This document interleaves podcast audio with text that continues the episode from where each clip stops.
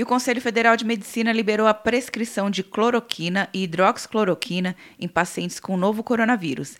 Em reunião com o presidente Bolsonaro e o ministro da Saúde, Nelson Tait, nesta quinta-feira, no Palácio do Planalto, o presidente do Conselho, Mauro Ribeiro, disse que é possível a prescrição do medicamento em situações específicas, mas que o Conselho não recomenda. O Conselho Federal de Medicina não recomenda o uso da hidroxicloroquina.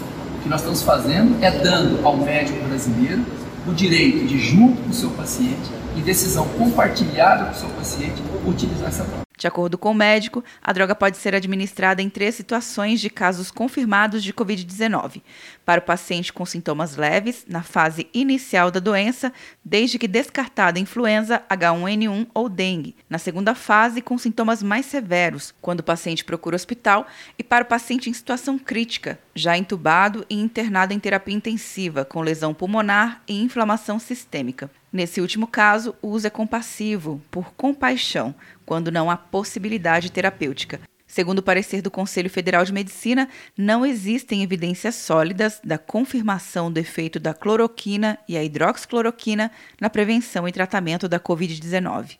Quer um ano sem mensalidade para passar direto em pedágios e estacionamentos? Peça a Veloy agora e dê tchau para as filas. Você ativa a tag, adiciona veículos, controla tudo pelo aplicativo e não paga mensalidade por um ano. É por tempo limitado. Não perca. Veloy. Piscou, passou. De Brasília, Luciana Castro.